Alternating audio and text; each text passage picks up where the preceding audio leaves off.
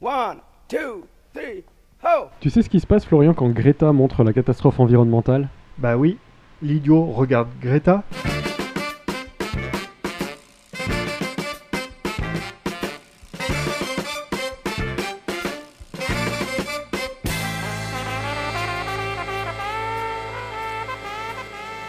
Salut tout le monde, c'est Pause Vélo. Et il n'y a pas si longtemps que ça, la semaine dernière, c'était la fête de la science. Alors qu'est-ce qu'on a fait Arnaud? On s'est renseigné sur le vélo Ouais, du point de vue scientifique. Et aujourd'hui, on est avec un youtubeur science. On est avec Je m'énerve pas, j'explique. Comment ça va Bertrand? Ah, ça va très bien. C'est mon premier podcast. Ça Radio? va bien se passer. Yeah. Ouais, respire. non, tout va bien. Non, alors tu vas nous parler de comment ça se fait qu'on tient en équilibre en vélo quand on pédale? Et c'est vrai que c'est une question qu'on se pose pas, c'est quelque chose qu'on fait instinctivement, mais quand on commence à réfléchir, eh ben c'est un peu corsé. Merci d'avoir posé la question. Alors il paraît que ça va tenir au moins euh, toute l'émission pour qu'on puisse comprendre, c'est bien ça Bertrand? Euh, ouais, c'est vraiment, c'est fort probable. Explique-nous. Comment on fait pour tenir en équilibre en vélo quand on pédale? C'est une question en apparence simple et je vais essayer d'y apporter des réponses euh, simples. Mine de rien, faire du vélo, ça ressemble à un numéro de funambule, hein, euh, surtout sur un vélo de, de course.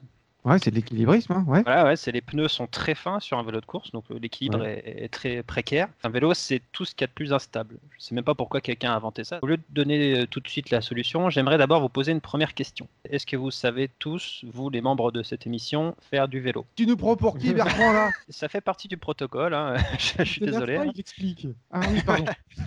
C'est très bien, vous savez faire du vélo, c'est parfait. Ça veut dire qu'au moins inconsciemment, vous savez comment le faire tenir en équilibre, ce qui est fort. Ouais, C'est déjà pas- vrai, déjà. Pas mal. C'est complètement inconscient, ouais.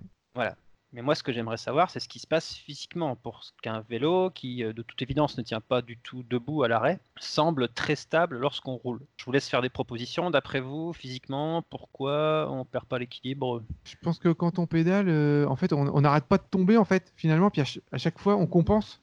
Moi, c'est ma, ma version du truc, mais euh, je sais pas pourquoi. Si je peux te dire un truc, Bertrand, de, je, de m'énerve, je m'énerve pas, j'explique. Ouais. On a accueilli un prix Nobel dans l'émission, Ah et même lui se posait la question. Même lui disait, c'est incroyable qu'on tienne en équilibre. Alors, la réponse d'Eric est pas mal. On s'approche de la bonne réponse. Ça m'amène à une deuxième question. Ma deuxième question, c'est imaginez, vous roulez à 50 km par heure, comme d'habitude. 50, ah oui. Ouais, voilà. euh, vent de face sans monter, quoi.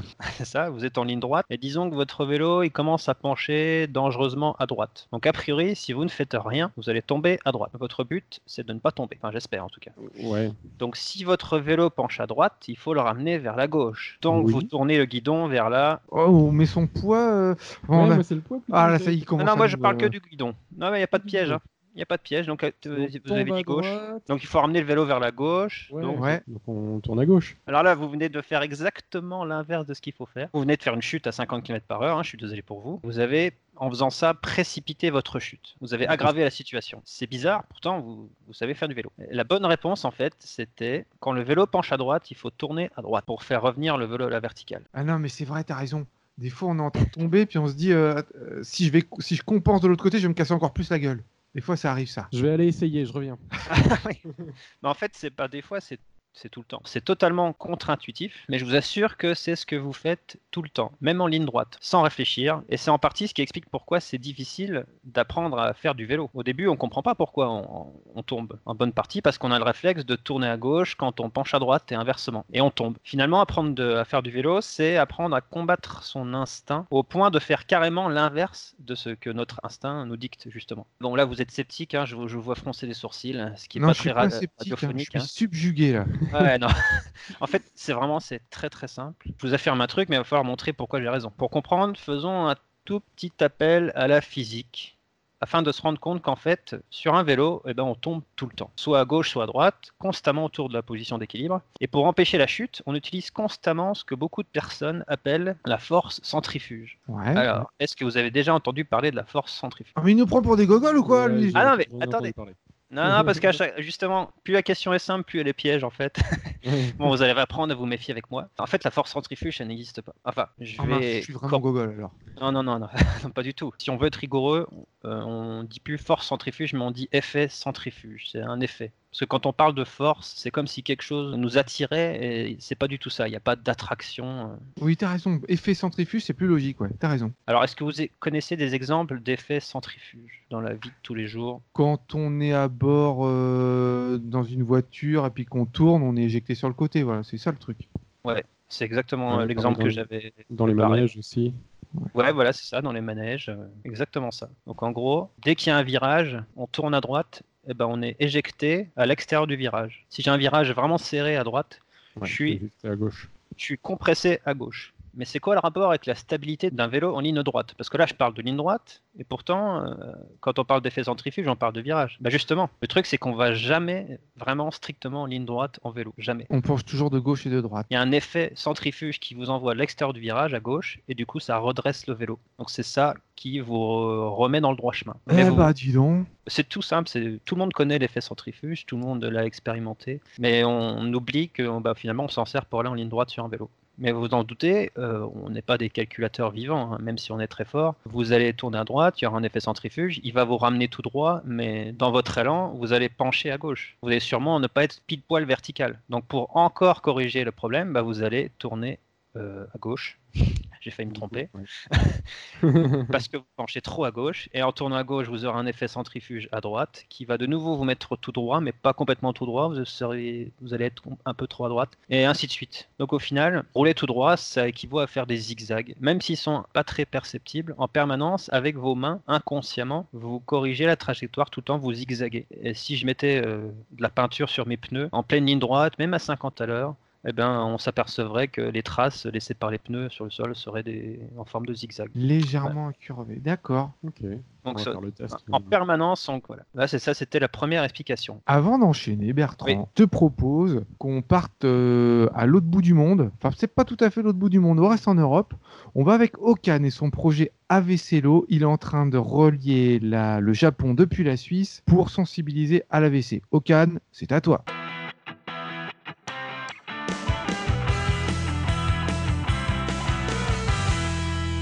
Ciao, pause vélo.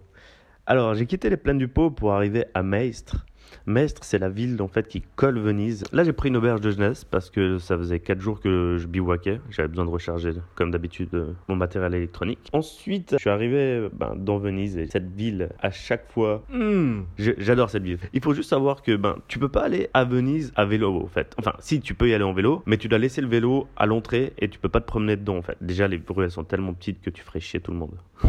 Je rentre, bah, je me fais une pizza, hein, obligé. Je me promène. Moi, j'adore me perdre en Venise. Juste marcher, tu vois, parce que chaque ruelle, chaque rue, chaque euh, bout de fleuve, là, elle a sa particularité. Moi, moi j'a- j'adore juste euh, ben, flâner, en fait. À un moment, je tombe sur une petite échoppe où il y a une dame qui est en train de faire euh, une mosaïque d'un visage. Avant de rentrer, je, demande euh, si je peux filmer, tu vois, dans, au patron. Il me dit, ouais, pas de souci. Et on commence à sympathiser, en fait, avec le patron.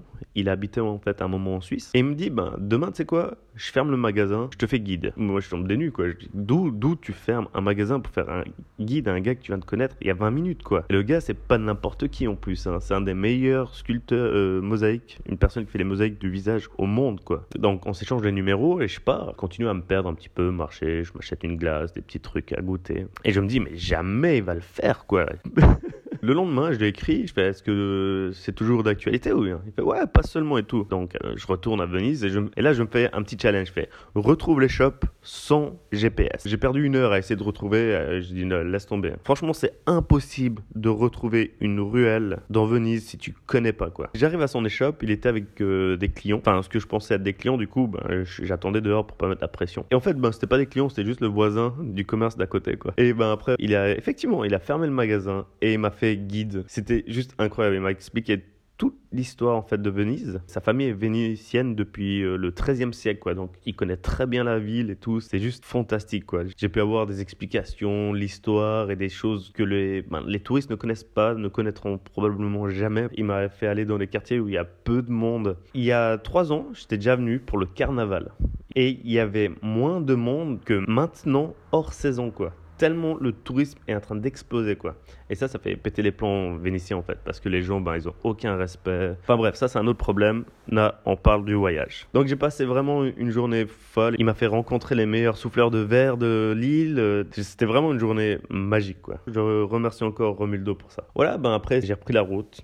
J'ai allé direction Trieste. Et là, ben les routes, elles commencent à être un peu plus euh, dangereuses. Tu vois, sur la route, c'est tout de suite en fait euh, la glissière. Et ça commence à être vraiment très chaud parce que ben, tu as les camions qui passent, tu énormément de circulation dans les deux sens. J'étais crispé euh, presque jusqu'à Trieste. Tu arrives à Trieste et là, ben, c'est la fin du plat en fait. Et tu as, en face de toi, tu vois les montagnes de la Slovénie. Et tu fais ouf, la Slovénie, ben, ce sera pour la semaine prochaine. Allez, pause vélo, bonne semaine. Ciao. Merci Okan pour cette formidable aventure. On te retrouve la semaine prochaine. Et à présent, on est avec Bertrand, youtubeur de la chaîne. Je m'énerve pas, j'explique. Un youtubeur science pour nous parler science et vélo. Et on apprend comment on fait pour tenir en équilibre à vélo. Continue tes explications, Bertrand. Là, on a, si j'ai bien capté, si je résume bien, en gros, tu dis que pour tenir en équilibre, en fait, on n'arrête pas de chuter à droite et à gauche et qu'on compense en tournant les roues. Et que finalement, quand on va en ligne droite en vélo, eh ben, on est plutôt en zigzag. C'est ça, on utilise l'effet centrifuge, tourne constamment pour euh, contrecarrer euh, la chute. On s'en aperçoit plus à très faible vitesse. Vous avez peut-être déjà essayé de rouler vraiment à très très faible vitesse. Et c'est très difficile, il faut donner des gros coups de guidon pour euh, justement rattraper la chute. Exact. Récemment, j'ai essayé un vélo cargo, donc pour moi, c'était un nouvel équilibre, un autre poids, etc. Comme j'avais peur au début, j'allais trop lentement. Et puis finalement, ça marchait pas du tout. J'arrivais même pas à tourner. Et quand j'ai pris un peu confiance et que j'ai commencé à aller vite, eh ben pas de problème. Je, je, faisais du vélo comme euh, d'instinct, quoi. Ça me rappelle aussi l'expérience que tu as fait avec un vélo inversé. Oui, un vélo inversé de Barba Papi. Où justement, quand on tourne à gauche. Tu euh, tournais à gauche, tu donnais des gros coups de volant à gauche, et puis euh, c'était la chute. ouais, quand on tournait le guidon à gauche, la roue partait à droite, et en fait, c'est impossible de faire du vélo dans ces conditions-là. Il faut, il faut l'entraînement. Ouais. Mais on voit de suite qu'on a le réflexe de, tourner le guidon, euh, franchement. Ouais, d'instinct, ouais. Ouais, C'est vrai que quand je vous pose la question à haute vitesse, en ligne droite, on n'a pas le réflexe de dire c'est les virages, c'est l'effet centrifuge, mais à basse vitesse, on se rend compte qu'on fait des gros virages pour justement compenser l'absence de vitesse. Mais pourquoi il faut des gros coups de guidon à faible vitesse et pourquoi des tout petits à grande? Euh, Donc celui qui a trouvé l'explication, ou en tout cas celui qui a mis une formule mathématique derrière euh, tout ça, derrière l'effet centrifuge, il a fait 200 ans avant l'invention du vélo. Et vous connaissez peut-être indirectement ou directement, hein, c'est un scientifique qui s'appelle Christian. Christian Carambeu? Non. euh, non. alors, je l'ai prononcé à la française, hein, mais Christian. en fait c'est Christian Huygens, qui se prononce, alors c'est un Hollandais, mais on le connais pas personnellement. Huygens, avec un Y là, c'est ça H-U-Y-G-E-N-S, ouais. Huygens. Alors en hollandais, euh, j'ai vérifié, ça se prononce Eugens, rien à voir. Les Hollandais, hein. ils n'avaient pas inventé le vélo que déjà ils étaient dedans, les gars. Tu vois. Mais voilà. Ils avaient déjà inventé l'effet centrifuge pour tenir sur le vélo qu'ils n'avaient pas encore inventé. ah, ils sont forts. Ils étaient prêts. C'est vrai, j'y avais pas pensé, mais c'est vrai, c'est un, drôle de hasard. Cassini-Huygens, si je dis ça. Cassini-Huygens. La sonde Cassini. Ouais, une sonde. Ah, voilà, c'est ça. Donc, c'est la mission qu'on a envoyée autour de Saturne il y a 20 ans. Elle est arrivée, je crois, en 2004 autour de Saturne. Et Huygens, c'est la sonde qui a carrément atterri sur le plus gros satellite de Saturne, qui s'appelle euh, Titan. Alors pourquoi avoir nommé l'atterrisseur Huygens? C'est parce que c'est lui qui a découvert Titan il y a 350 ans euh, avec euh, son instrument d'observation. Tout ça après avoir observé, les anneaux de Saturne. Bon, ça c'était une digression, hein, ça n'a pas de rapport avec le sujet, mais Huygens, donc, il était donc astronome, mais aussi mathématicien et physicien. Et c'est lui qui a trouvé la formule de l'effet centrifuge, comme je viens de le dire. Et donc cette formule, qu'est-ce que c'est? J'ai hésité à mettre une formule, donc je la mets pas. Je vais juste vous dire que euh, l'effet centrifuge, il est proportionnel à la masse. Bon, ça à la limite, on s'en fiche mais elle est, aussi, elle est aussi proportionnelle à la vitesse au carré. Donc si je vais deux fois plus vite dans un virage, l'effet sera quatre fois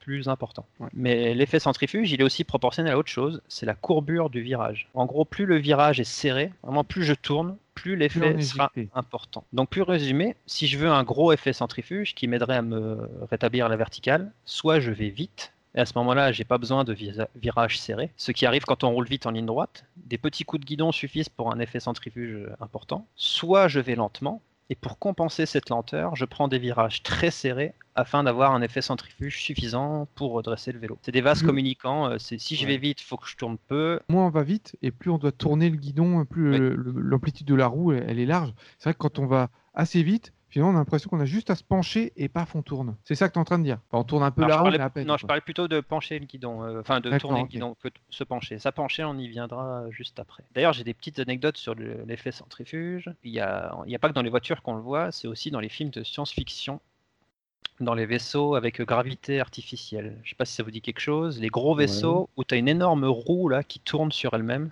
Ah oui, oui. Oui. Donc là, c'est c'est vraiment, c'est tr- faut que ça soit très gros hein, pour que ça soit euh, déjà, euh, pour que les gens soient pas malades dedans. euh, il faut que ça, su- ça tourne suffisamment vite pour justement simuler la gravité. Et ça vraiment, ça la simule vraiment. hein, on peut, autant on voit ça dans des films de science-fiction, autant si vraiment on arrivait à construire ce genre de vaisseau, ça marcherait. Si on arrive à faire tourner une roue suffisamment grande et suffisamment vite, on peut recréer la, la gravité, euh, l'équivalent de la gravité terrestre.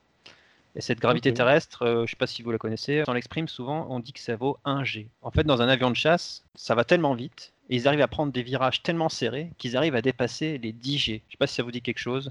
Euh, Ouais, ça 12 doit un peu si, t'écraser. hein, Ça veut dire que prends 10 10 fois ton poids quoi, dans Ouais, la 10 gueule. fois ton poids. euh, ouais. Voilà, c'est- on a l'impression que la Terre est 10 fois plus lourde, donc qu'on est vraiment écrasé 10 fois plus qu'avec la gravité terrestre. Donc c'est vraiment c'est énorme. hein. 10 G, euh, si ça dure un peu trop longtemps, euh, bon ça dépend euh, si c'est un virage euh, vers le haut, virage vers la droite ou gauche, ça dépend. hein. Mais si ça dure trop longtemps, on tombe dans les pommes. Et si Ouais. ça dure vraiment trop longtemps, je pense que bah, du coup euh, le sang n'arrive plus au cerveau euh, et on, on décède euh, bêtement. C'est dangereux le vélo quand même. Je Ouais. Mais vous vous doutez bien qu'il n'y a pas besoin de faire 10 G ou même 1 G hein, pour, euh, Ah bon? Ah oui. pour euh, maintenir en équilibre. hein. C'est beaucoup plus petit. Hein. J'ai pas fait les calculs, j'avoue, j'ai j'ai eu la flemme. Mais euh, voilà, c'était juste pour vous montrer que l'effet centrifuge, on peut s'en servir autrement que pour rester debout sur un vélo. Et j'ai même un dernier exemple. Ça, c'est voilà pour en finir avec le- l'effet centrifuge, enfin presque. Il y aura encore un paragraphe après. Euh, eh ben, il y a, beaucoup plus performant, plus performant qu'un avion de chasse en fait pour euh, pour euh, exploser les records de- d'effet centrifuge. Et c'est quelque chose que tout le monde a chez soi, c'est le lave-linge. Ah oui, d'accord. ouais. Ah. C'est pour ça qu'il faut pas mettre les gamins dedans, d'accord. Exactement. Et alors justement, euh, bah, il y a des gens qui ont si fait tu les veux en faire calculs. un astronaute. Exactement. Bah, j'ai fait les calculs. Moi, j'ai vérifié après sur internet quand même. il y a- Alors j'ai fait le calcul de combien de G on se prend quand on est dans un lave-linge. Moi, j'ai fait un calcul avec 1400 tours minute, donc c'est un bon lave-linge, hein, c'est du haut de gamme. Et ben mine de rien, c'est comme si on allait à 100 km/h dans un virage de 20 cm de rayon. À votre avis, combien Alors, je vous laisse faire euh, une proposition chacun. Combien de G on se prend? La vitesse au carré. Euh, fois Non, mais comme ça, un ordre de grandeur. euh, T'as pas une calculette là sur tangente 50 sur, G. euh, Ouais. tangente sur l'infini sur mes chaussettes au carré, ça fait euh, ouais 50 G, ouais, ça serait c'est pas mal ça. pas mal, hein, 50. 50 G, ça fait du bien là. Alors en fait, 1400 tours minute avec euh, 20 cm de rayon, non, c'est 400 G. Bim 400 quand même. G. Donc si vous mettez un slip qui pèse, euh, je sais pas, on va dire un, un slip bien épais qui pèse 100 grammes, Ouais. enfin, c'est comme si il pesait euh, bah, 400 fois plus. 40 kilos. Et c'est pour ça que ça sèche bien et c'est euh, ce qu'il faut en fait pour séparer l'eau euh, des vêtements. Dernière chose sur l'effet centrifuge, pourquoi depuis le début je dis que c'est pas une force? Cette force en fait c'est une sorte d'illusion et pour comprendre mais on n'a qu'à imaginer un univers totalement vide et je laisse une pomme dedans. Je pousse la pomme, elle va avancer en ligne droite à vitesse constante pour environ l'éternité. Tout ça parce que le seul mouvement possible, naturel pour un objet soumis à aucune autre force que celle que j'ai imposée au départ. Après, quand je la lâche, elle est plus soumise à aucune force. Mais le seul mouvement naturel, c'est la ligne droite à vitesse constante. Ça, ça marche partout dans l'univers. Quand je tourne le volant dans ma voiture, je demande à ma voiture de tourner, ce qui n'est pas naturel. Mais l'univers, lui, veut que j'aille en ligne droite. L'univers veut que je prenne la tangente. Et la tangente d'un virage à droite, eh bien, elle se situe à gauche du virage. Mon corps veut aller en ligne droite, mais euh, en fait, c'est ma portière gauche qui m'en empêche. C'est juste ça. Je sais pas si c'est plus clair. Mais en, tout fait, cas, voilà. penche- Du coup, quand on prend un virage à droite, on penche pas à gauche. Enfin, on n'est pas ex- expulsé à gauche. On veut juste continuer tout droit, quoi. C'est ça. On veut continuer tout droit et heureusement, il y a la portière qui est là pour nous empêcher de, Ouais. de, sort- de sortir de la voiture. C'est une explication vraiment très rapide, basique de l'effet centrifuge. Mais qu'on comprend. Voilà. Et là, il y a peut-être une question qui vous vient à l'esprit. Pour tenir en ligne droite, on a besoin de nos mains. C- Comment ça se fait qu'on arrive à tenir en vélo sans les mains? Euh, comment on fait pour tenir en vélo C'est- sans les C'est main le corps qui penche après Ah oui. à gauche à droite au niveau Les de la épaules, selle, quoi. Les jambes euh, qui rattrapent le, le cou ou pas? C'est les fesses. C'est pas ça. Ah, bon.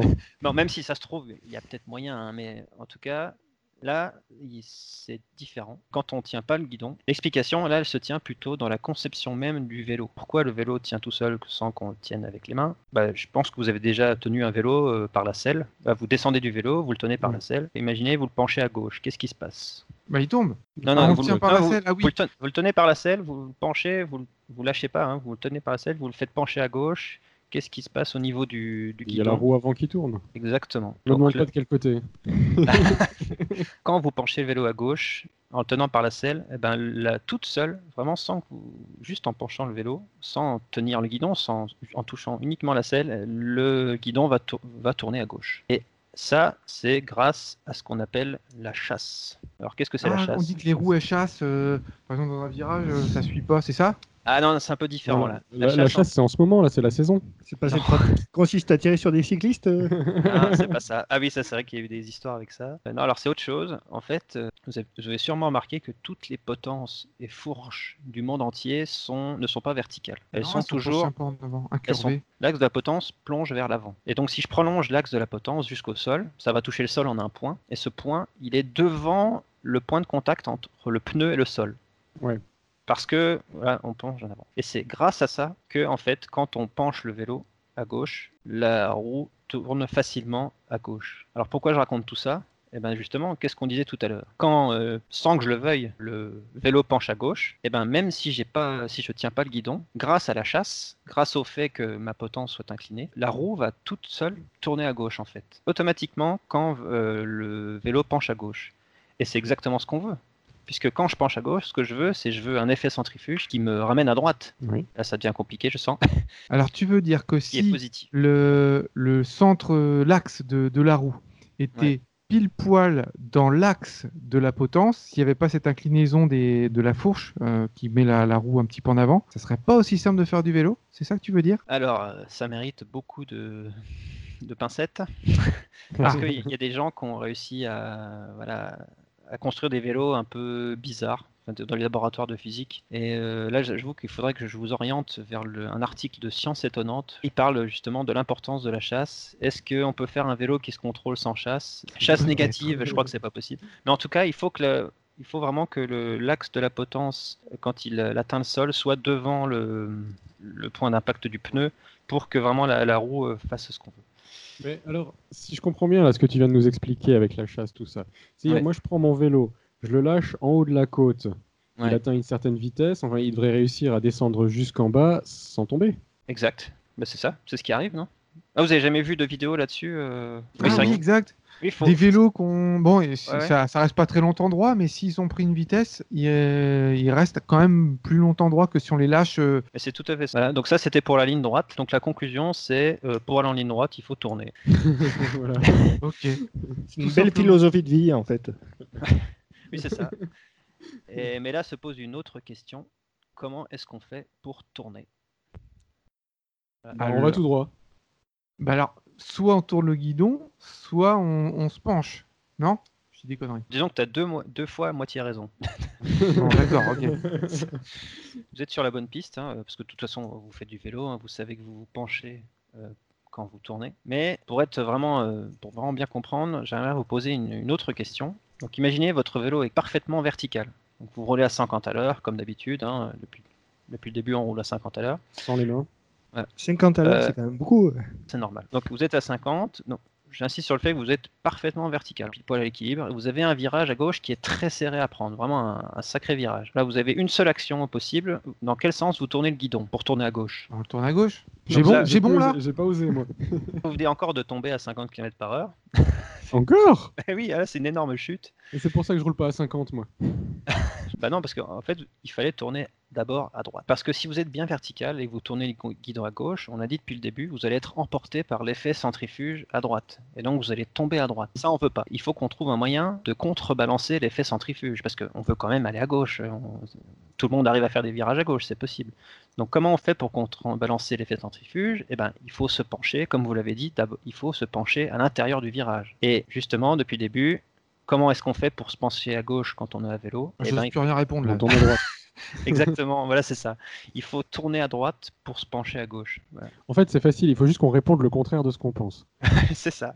Très contre-intuitif en fait. hein. C'est contre-intuitif et pourtant vous le faites systématiquement. Donc si vous voulez tourner à gauche, d'abord il faut tourner le guidon à droite, ce qui vous fait pencher à gauche. Et là, du coup, vous êtes dans la bonne position pour entamer votre virage à gauche. Ensuite, vous pouvez tourner le guidon à gauche, ce qui va donner un effet centrifuge à droite. Mais comme vous êtes penché à gauche, eh bien, les, deux effets s'annulent, enfin s'annulent, se compensent, on va dire, et ça vous permet de ne pas tomber, euh, de ne pas, être expulsé à l'extérieur du virage. Donc la conclusion, c'est que eh ben, pour tourner à gauche, il faut d'abord tourner à droite. En fait, il y a un effet dont j'ai pas parlé depuis le début. Et vrai que vous auriez peut-être, je pense que vous le connaissez. Euh, en fait, c'est l'effet gyroscopique.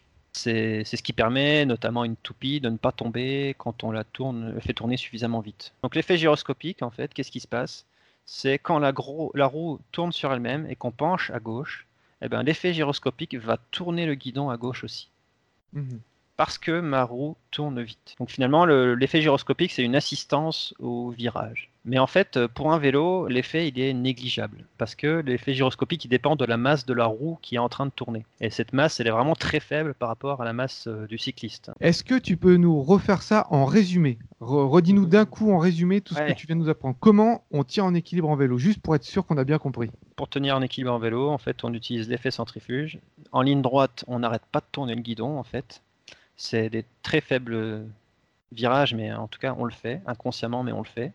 Ce qui permet de d'empêcher la chute grâce à l'effet centrifuge. Et dans le virage, eh ben, on tourne à droite pour aller à gauche, on tourne à enfin, tourne d'abord à droite pour aller à gauche, puis on retourne à gauche pour profiter justement de l'effet centrifuge pour se pencher. Tout simplement. Maintenant, on sait comment on tient en équilibre en vélo. C'est très gentil, mais maintenant qu'on a toutes ces informations en tête, qu'on a conscience de tout ça, je sens que la prochaine fois qu'on va prendre le vélo, on va tomber. Mais c'est ce que je suis en train de me dire, ouais. Eh ben, on rappelle ton ta chaîne YouTube, Bertrand. C'est je m'énerve pas, j'explique. Alors c'est quand même, euh, t'es quand même un gros truc. T'as 80 000 abonnés, je crois. À peu près, ouais. Ouais, non, mais ça marche. hein, les Ah ouais, youtubeurs de science, ça marche. On est content que tu sois venu nous expliquer tout ça. euh, Sans t'énerver. Ouais, sans t'énerver. Parce que pourtant, euh, tu partais de loin avec nous. Hein. Nous, fallait. euh, On se retrouve la semaine prochaine pour une nouvelle émission. Et n'oubliez pas, les copains, pour sauver l'humanité. Faites